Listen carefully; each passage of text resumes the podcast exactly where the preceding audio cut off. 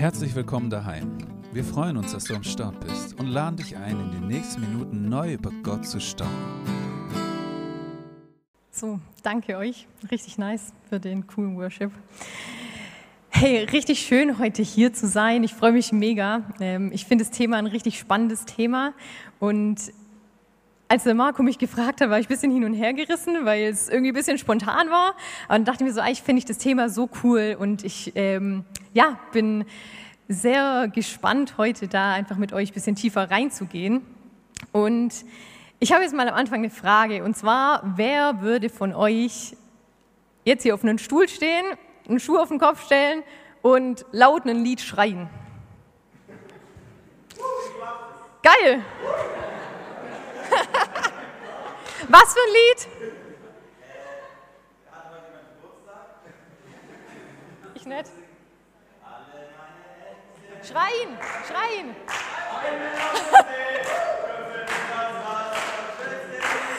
Geil.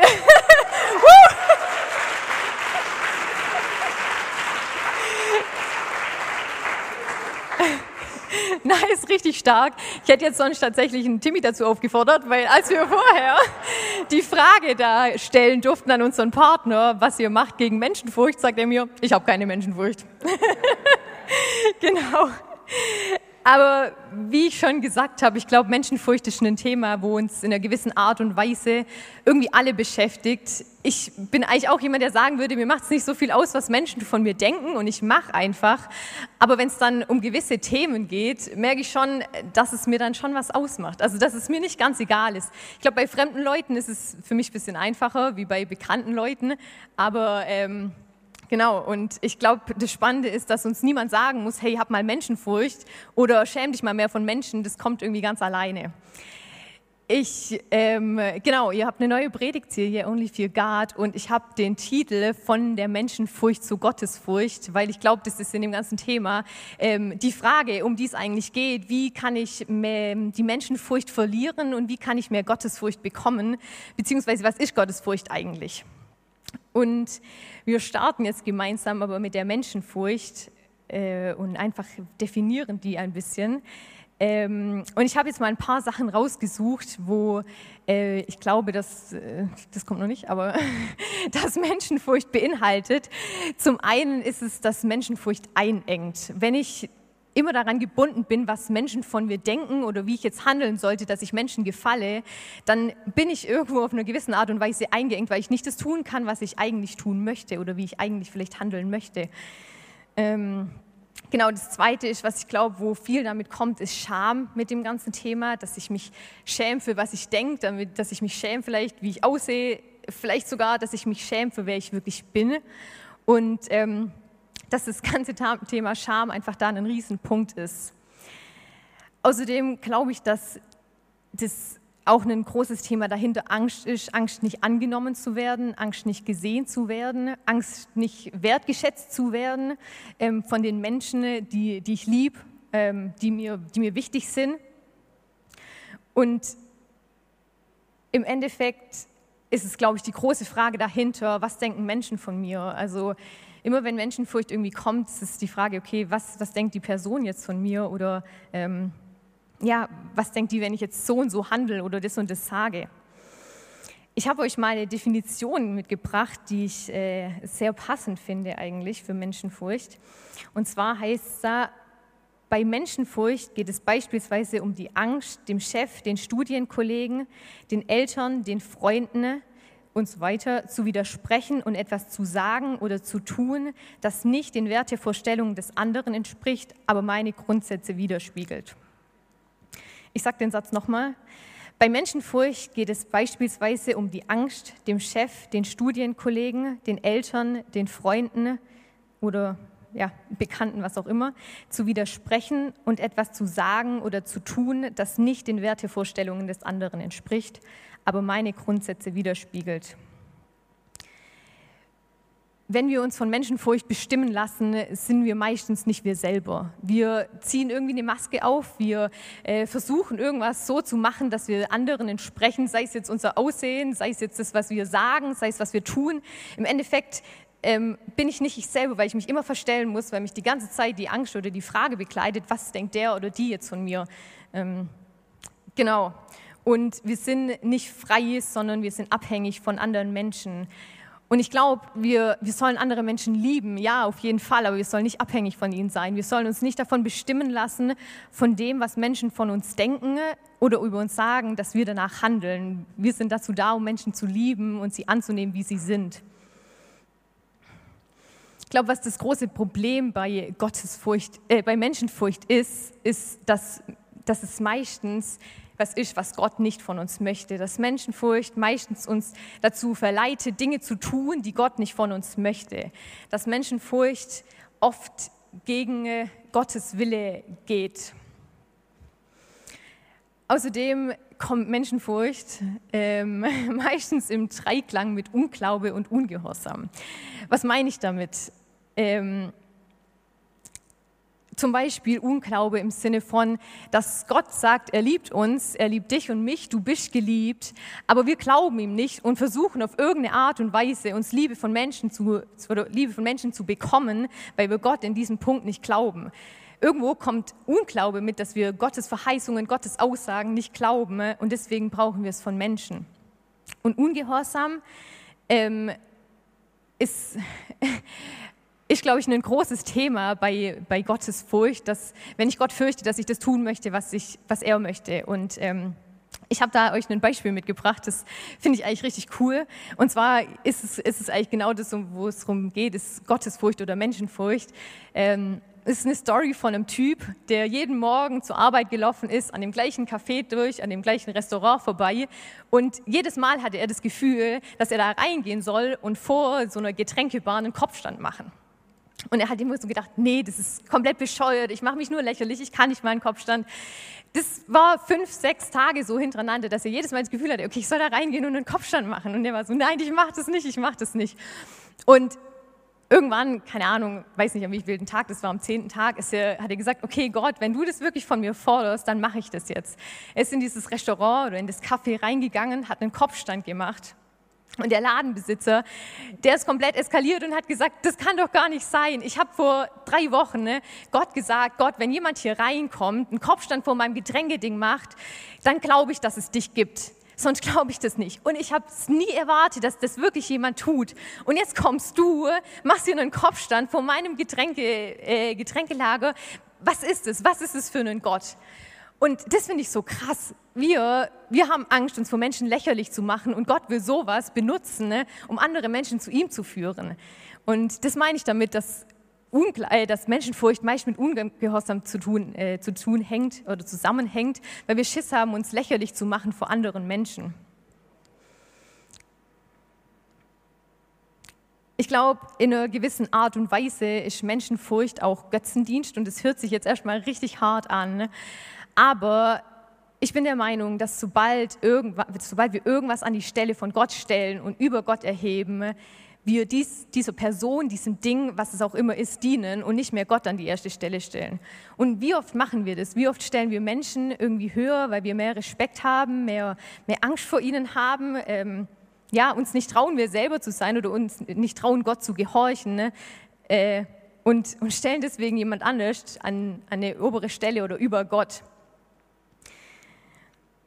Bei den Kundschaftern vom verheißenen Land, ich weiß nicht, ob ihr die Story kennt, da sieht man das ziemlich gut, der Unterschied zwischen Menschenfurcht und Gottesfurcht.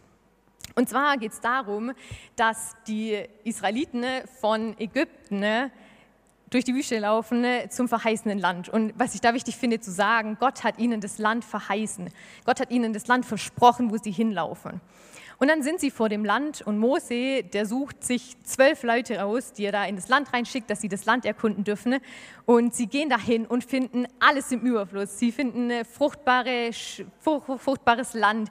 Ich meine, die kommen aus einer Wüste, für die war alles wahrscheinlich krass, aber ich glaube, das war einfach mega heftig, für die zu sehen, krass, wie viel Essen gibt es da, wie viel Trinken gibt es da, wie fruchtbar ist der Boden. Ne? Das Problem ist, sie finden nicht nur dieses fruchtbare Land, sondern sie finden auch eine eine Stadt, die eine Mauer hat, die befestigt ist. Sie finden Leute, die anscheinend militärisch so krass aufgerüstet sind, wie wir es damals, also es waren ein Riesen, äh, waren denen überlegen, sie haben zumindest gedacht, sie sind überlegen. Und nach 40 Tagen äh, kommen die Leute zu, oder kommen die Kundschafter zurück zu Mose und zu dem Volk. Und dann gibt es zehn davon, die sagen, äh, ja, krasses Land, aber wir werden die nie bezwingen. Die sind so stark, die sind uns so überlegen, die Stadtmauern, wir werden die nie einreißen. Ne? Und die stiften das Volk dazu an, dass sie, dass sie Angst davor bekommen, dass sie da nicht rein wollen. Das Volk, das fängt wieder an zu jammern und sagt, ach, wären wir doch in Ägypten geblieben, wären wir doch in der Wüste gestorben. Ist ja gefühlt so ein Dauerthema bei den Israeliten, dass sie immer meinen, ah, in Ägypten war es dann doch besser. Und dann kommen aber zwei, nämlich Josua und Kaleb, und die sagen zu dem Volk, beziehungsweise tun, steht in 4. Mose 14, 6 bis 9. Josua und Kaleb, die auch das Land erkundet hatten, zerrissen ihre Kleider und sie sprachen zu der ganzen Gemeinde der Kinder Israels. Das Land, das wir durchzogen haben, um es auszukundschaften, ist ein sehr, sehr gutes Land. Wenn der Herr Gefallen an uns hat, so wird er uns dieses Land bringen und es uns geben. Ein Land, in dem Milch und Honig fließt. Seid nur nicht widerspenstig gegen den Herrn und fürchtet euch nicht vor, denen, vor dem Volk dieses Landes denn wir werden sie verschlingen wie Brot. Ihr Schutz ist von ihnen gewichten, mit uns aber ist der Herr. Fürchtet euch nicht vor ihnen. Josua und Kaleb, die haben genau das Gleiche gesehen. Die haben das fruchtbare Land gesehen, aber die haben auch die starken Menschen gesehen, die, die bewachte Stadt oder die Stadtmauer. Aber ihr Fokus war ein ganz anderer. Sie haben gecheckt, hey, okay, Gott hat uns das Land versprochen ne? und wenn Gott möchte, dann kommen wir auch in das Land. Es liegt nicht an uns und es liegt aber auch nicht an diesen Riesen oder den stark bewaffneten Männern, sondern es liegt an Gott. Und wir haben einen Gott, der uns das Land verheißen hat und der es möglich macht. Und das Krasse ist, das Ende von der Story ist die, dass diese zehn Kundschafter, die gesagt haben, nee, da kommen wir nie rein, die sterben auf der Stelle. Das Volk muss nochmal 40 Jahre in die Wüste darum laufen ne? und die Israeliten, ne, die über, also an dem Moment, wo diese Besichtigung war, äh, über 20 waren, sterben in der Wüste und kommen nicht ins verheißene Land, alle außer Josua und Kaleb. Und das finde ich irgendwie krass, wie man den Unterschied sieht zwischen Menschenfurcht worauf, und Gottesfurcht. Worauf haben Josua und Kaleb ihre Augen gerichtet? Worauf haben sie ihren Fokus gerichtet? Und worauf haben sie zehn anderen Kundschafter? Worauf hat das Volk gerichtet in dem Moment?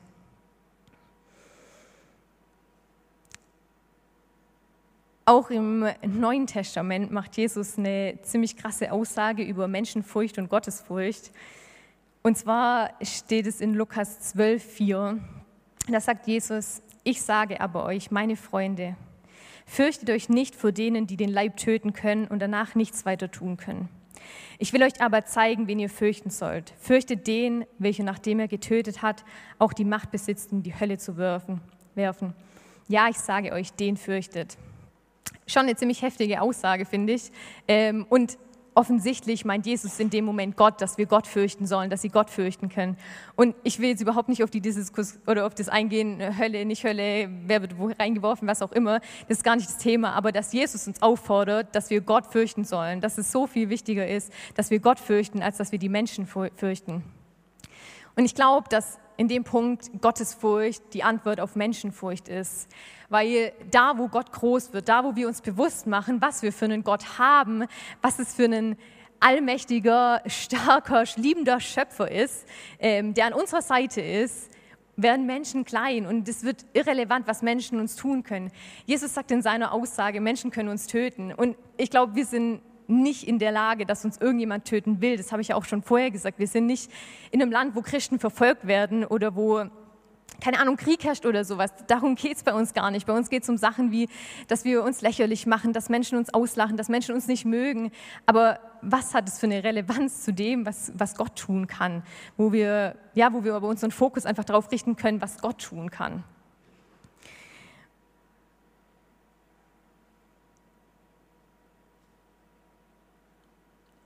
Ich glaube, die Frage jetzt ist, was ist aber eigentlich Gottesfurcht und wie kann ich zu Gottesfurcht gelangen? Wie kann ich gottesfürchtig werden? Ne? Weil ich finde, Menschenfurcht kann man in einer gewissen Art und Weise mit einer Angst betiteln, dass ich Angst vor Menschen habe. Aber ich glaube, bei Gottesfurcht geht es nicht darum, dass wir Angst vor Gott haben müssen. Es geht nicht darum, dass wir denken, oh ja, keine Ahnung, was macht Gott uns? Weil die Gottesfurcht bedeutet, dass wir Ehrfurcht vor Gott haben und äh, nicht Angst, weil in Johannes 4,18 steht nämlich, vollkommene Liebe treibt alle Furcht aus, denn die Furcht rechnet mit Strafe. Wer sich aber fürchtet, ist nicht vollkommen in der Liebe. Und Gott ist Liebe, Gott ist vollkommene Liebe. Deswegen bin ich voll davon überzeugt, dass wir keine Angst vor Gott haben müssen. Ähm, Gott ist ein liebender Vater und das ist so, so gut. Ähm, genau, aber Gottes Furcht ist, glaube ich, trotzdem einfach so wichtig für uns. Und ich habe auch noch ein paar Punkte, die Gottes Furcht definieren. Ne? Zum einen heißt es in Sprüche 8,13, dass Gottesfurcht bedeutet, das Böse zu hassen. Das heißt, ich, ich hasse das, was schlecht ist. Ich hasse das, was, Gott, was, was mich von Gott trennt, was uns von Gott trennt. Ähm, genau, und, und stelle mich auf die Seite von Gott und sehe das Gute und bin für das Gute dann glaube ich, dass es wichtig ist, dass wir von Gott, seiner Größe und seiner Allmacht ergriffen sind, dass wir begreifen, was wir für einen großen Gott haben, dass wir begreifen, dass er allmächtig ist. Ich glaube, außerdem ist es wichtig, Gottes Heiligkeit und unsere Sündhaftigkeit zu sehen. Und ähm, eigentlich wäre ich liebend gerne darauf heute eingegangen, auf das Thema Sünde und Heiligkeit, aber das kommt nächste Woche, deswegen habe ich mich ein bisschen zurückgehalten. Ne? Ähm, aber ich glaube, das ist einfach ein wichtiger Aspekt von Gottesfurcht, dass wir sehen oder dass wir erkennen dürfen, dass wir einen heiligen Gott haben.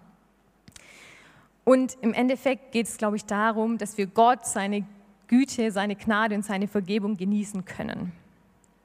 Ich habe euch auch hier nochmal äh, eine Definition davon mitgebracht. Und zwar, Gottes Furcht ist die Hochachtung vor der Größe und Autorität Gottes und das tiefe Bewusstsein seiner Heiligkeit, verbunden mit dem Wunsch, ein Leben zu führen, das die völlige Zustimmung Gottes hat. Ich glaube, die Art von Gottesfurcht, die ich da gerade definiert habe, die soll die Konsequenzen fordern. Aber nicht die Konsequenz, dass wir sagen, ah ja, Gott ist ja eh ein liebender Vater und er vergibt mir, wenn ich zu ihm komme. Ja, das tut er, habe ich ja schon gesagt. Und ich bin darüber so dankbar, dass Gott ein liebender Vater ist. Aber ich glaube, wenn es um Menschenfurcht geht, sollte das nicht unsere Antwort darauf sein. Da soll es nicht sein, ah ja, ähm, Gott vergibt mir sowieso, wenn ich zu ihm komme sondern es sollte die Konsequenz haben, dass äh, wir Freude daran haben, ein Leben nach Gottes Willen zu führen, dass wir, dass wir das wollen, dass es unser Bestreben ist, dass wir ein Leben führen, das Gott ehrt und das Gottes Willen widerspiegelt. Und nicht, dass ich tue und lasse, was ich mache und denke, ja, Gott vergibt mir sowieso, sondern dass ich den Wunsch in mir trage, dass ich ein Leben führe, das Gott die Ehre gibt und dass es Gottes Willen entspricht.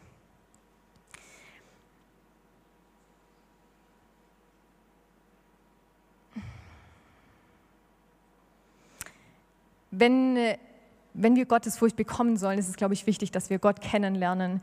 Aber Gott kennenlernen in all seinen Facetten und nicht auf eine Einseitigkeit. Weil, wie ich schon gesagt habe, ich glaube, das Problem ist oft, dass wir Gott nur als liebenden Vater sehen. Und wie ich schon gesagt habe, ja, das ist er und es ist so schön. Aber Gott ist nicht nur das. Gott ist nicht nur ein liebender Vater, der uns alle Schuld vergibt. Er ist auch ein Richter. Er ist heilig. Er ist gerecht. Er er ist unser Bräutigam. Es gibt so viele Bezeichnungen, die, die Gott macht in der Bibel, wer er für uns ist oder wer Jesus für uns ist. Aber wir sehen, glaube ich, oft nur diese eine Facette. Gott ist ein liebender Vater und sehen den Recht irgendwie nicht mehr. Und ich glaube, Gott ist ein Vater, der von seinen Kindern geliebt und gefürchtet werden muss. Und wir dürfen, das, wir dürfen die Facetten Gottes nicht gegeneinander aufheben. Wir dürfen nicht sagen, Gott ist so oder Gott ist so. Ich glaube, das ist einfach ein Problem, wo wir merken, das geht über unseren Verstand drauf, dass Gott so viele verschiedene Facetten hat, dass er so unterschiedlich ist. Ähm, aber ich glaube, das ist wichtig, dass wir uns darauf einlassen.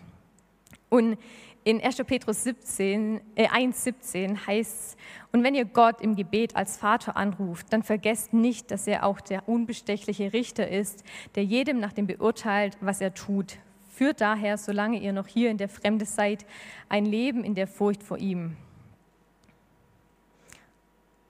Also ich würde sagen, dass Fremde damit gemeint ist, dass wir hier auf der Erde sind, dass wir noch nicht bei Gott sind in unserer Heimat und dass ähm, wir da dazu aufgefordert werden, hier ein Leben zu führen, was Gottes Willen entspricht, wo wir Gott fürchten und nicht die Menschen fürchten, aber wo wir Gott als Vater anerkennen, aber auch als Richter. Wenn wir Gott besser kennenlernen wollen, ist es, glaube ich, in erster Linie wichtig, äh, Zeit mit ihm zu verbringen, weil wie lerne ich Menschen besser kennen? Ich meine, ja, ich habe vorher drei Fragen über mich beantwortet, aber ich weiß nicht, wer jetzt sagen würde, er kennt mich. Ich würde nicht behaupten, dass ihr mich kennt. Ich, ich, ich sage auch nicht, dass ich euch kenne. Ich glaube, man lernt jemanden nicht kennen, indem man ihm drei Fragen stellt und dann sagt, okay, schön war's, ähm, gut, das, das passt jetzt so, sondern ich lerne jemanden kennen, indem ich Zeit mit ihm verbringe ich, ich, lerne meine Freunde kennen, indem ich mich mit ihnen treffe, mit ich, in, mit dem, indem ich mit ihnen Zeit verbringe, ähm, sie besser kennenlerne, einfach in ihrer Gegenwart bin, bin, und auch im Alltag vielleicht dabei bin und sehe, wie, wie reagieren sie in verschiedenen Situationen.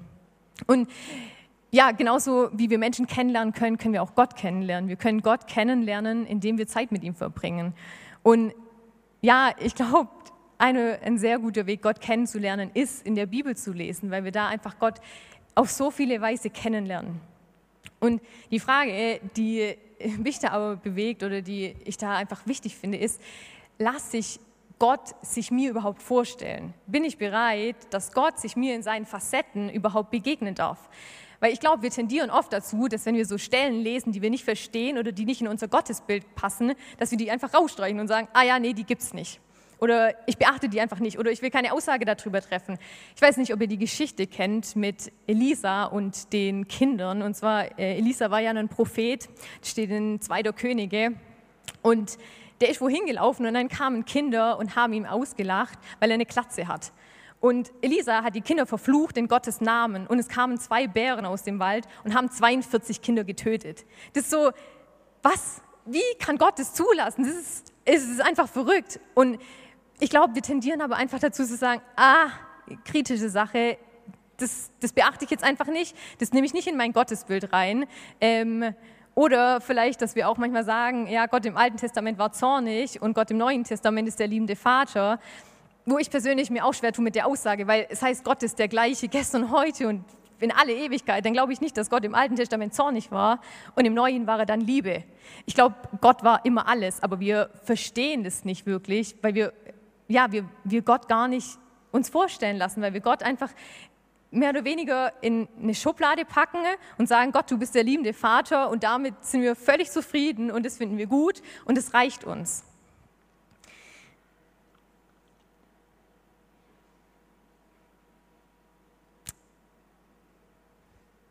Ich glaube, was für mich in dem Thema wichtig ist zu verstehen, ist, dass es in der Bibel eigentlich sehr viel darum geht, dass Gott die Ehre bekommt, dass wir, dass Gott möchte, dass wir verstehen, dass er Gott ist, dass er groß ist, dass er mächtig ist und dass er geehrt wird von uns.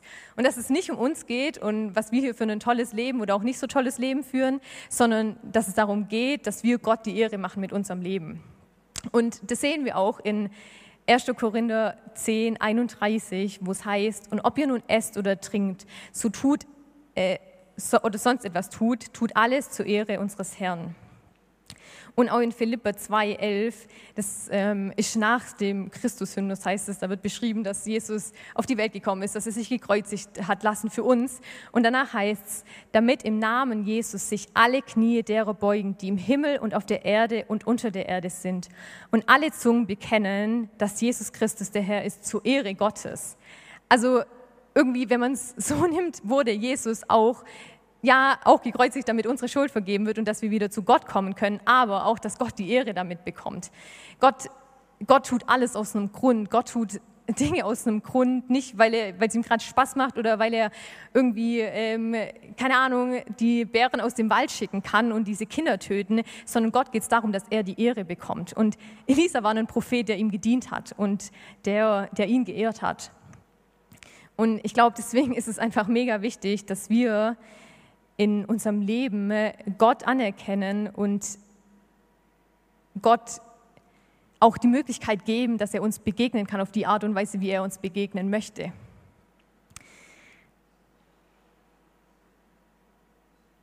Eben diese Frage, ob Gott uns begegnen darf, sich uns vorstellen darf auf die Art und Weise, wie er das möchte, oder formen wir unser eigenes Gottesbild, indem wir sagen, äh, ja, wir nehmen nur das an, was Gott, wie wir, wie wir uns Gott vorstellen. Lassen wir Gott unser Bild auf sich formen oder formen wir Gott durch unser Bild?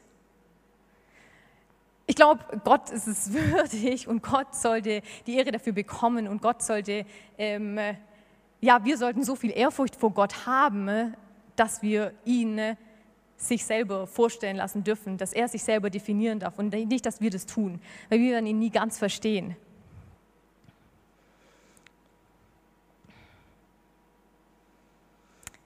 Die Frage ist, sind wir, wollen wir, willst du Gott besser kennenlernen? Oder bist du zufrieden mit dem, wie du Gott kennst? Willst du, dass Gott sich dir ganz offenbart, weil er will's? Gott, Jesus oder ja in der Bibel steht, dass wenn wir an die Türe anklopfen, dass er die Türe aufmacht. Und ich glaube, Gott will sich uns offenbaren und er, er sucht Wege, wie er uns begegnen kann, wie er uns äh, sich selber offenbaren kann. Aber sind wir bereit dazu? Sind wir offen dazu? Ich glaube, ein zweiter wichtiger Punkt, um Gottesfurcht zu bekommen, ist, dass wir Gott glauben. Weil, wie ich vorher gesagt habe, so Gott hat uns so viele Verheißungen gegeben, hat, Gott hat uns gesagt, dass er uns liebt. Ja, glauben wir, dass er uns liebt. Weil ich glaube, es hat so viele Auswirkungen oder das ist wie, so eine Spirale, dass wenn wir uns auf die Verheißungen stellen, die Gott uns gegeben haben und ihm glauben, dann werden wir Erlebnisse mit Gott haben, die uns dann zu größerer Ehrfurcht führen. Ich glaube, es ist wichtig, dass wir nicht nur im Kopf wissen, was Gott alles tun kann, sondern dass wir es selber erleben. Ich glaube, klar, die Israeliten haben trotzdem immer wieder daran gezweifelt, aber wenn wir Dinge erleben, die Gott tut, wo wir wirklich sehen, okay, Gott ist groß, Gott kann mehr Dinge tun, als ich tun kann, als irgendein Mensch tun kann. Ich weiß es nicht, aber wenn ich mir so vorstelle, dass ich dieses, das erlebt hätte, dass sich vor mir ein Meer teilt. Krass, das, das habe ich ja schon vorher gesagt, das finde ich so verrückt, wo ich merke, okay, ich kann, das nicht, ich kann das nicht tun, das kann kein Mensch tun. Und deswegen glaube ich, dass es mega wichtig ist, dass wir Gott glauben und dem, was er uns zugesagt hat und dass wir dadurch Erlebnisse mit ihm bekommen oder haben und ihn dadurch besser kennenlernen und Ehrfurcht vor ihm bekommen, weil wir verstehen, wie groß Gott eigentlich ist und was er eigentlich tun kann.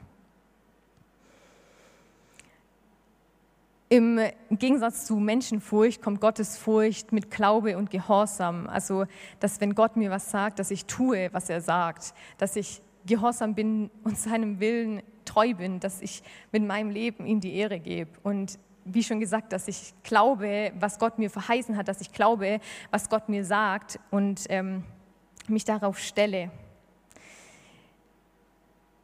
bei den Kundschaftlern sieht man das, finde ich, ziemlich gut. Die Kundschafter haben nicht geglaubt, dass das das verheißene Land ist oder keine Ahnung, vielleicht waren sie auch einfach nur so geblendet von diesen Städten. Ne?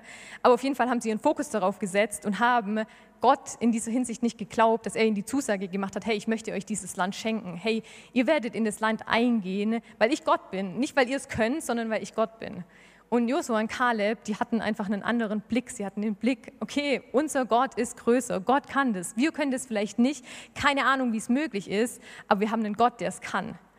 Und ich glaube, es ist wichtig, dass wir immer wieder unseren Fokus ausrichten, dass wir, dass wir sehen, was bei Gott möglich ist, dass wir Erlebnisse haben, wo wir sehen, was bei Gott möglich ist und dass wir dadurch einfach zu einer größeren Ehrfurcht bekommen, weil wir mehr begreifen, wer er ist.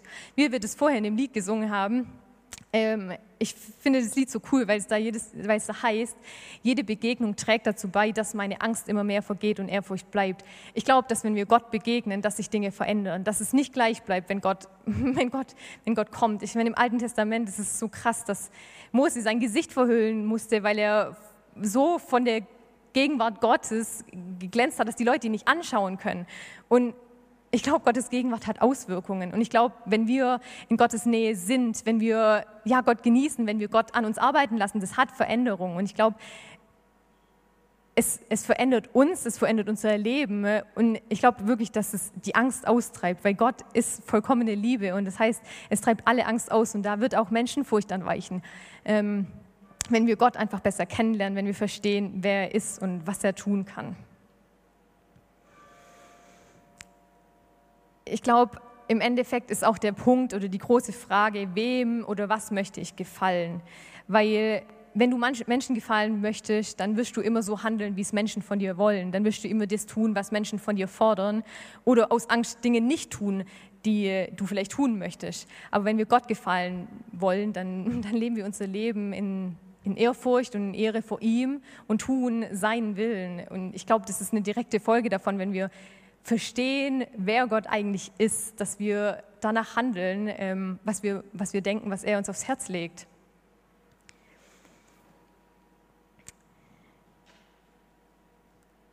Und ich glaube, dass es einfach mega wichtig ist und dass es auch so eine krasse Ehre ist, dass, dass wir Gott ehren dürfen und dass wir ja, nach Gottes Willen leben dürfen, weil Gott braucht uns nicht. Gott braucht uns nicht, um die Welt zu verändern, aber er möchte uns gebrauchen.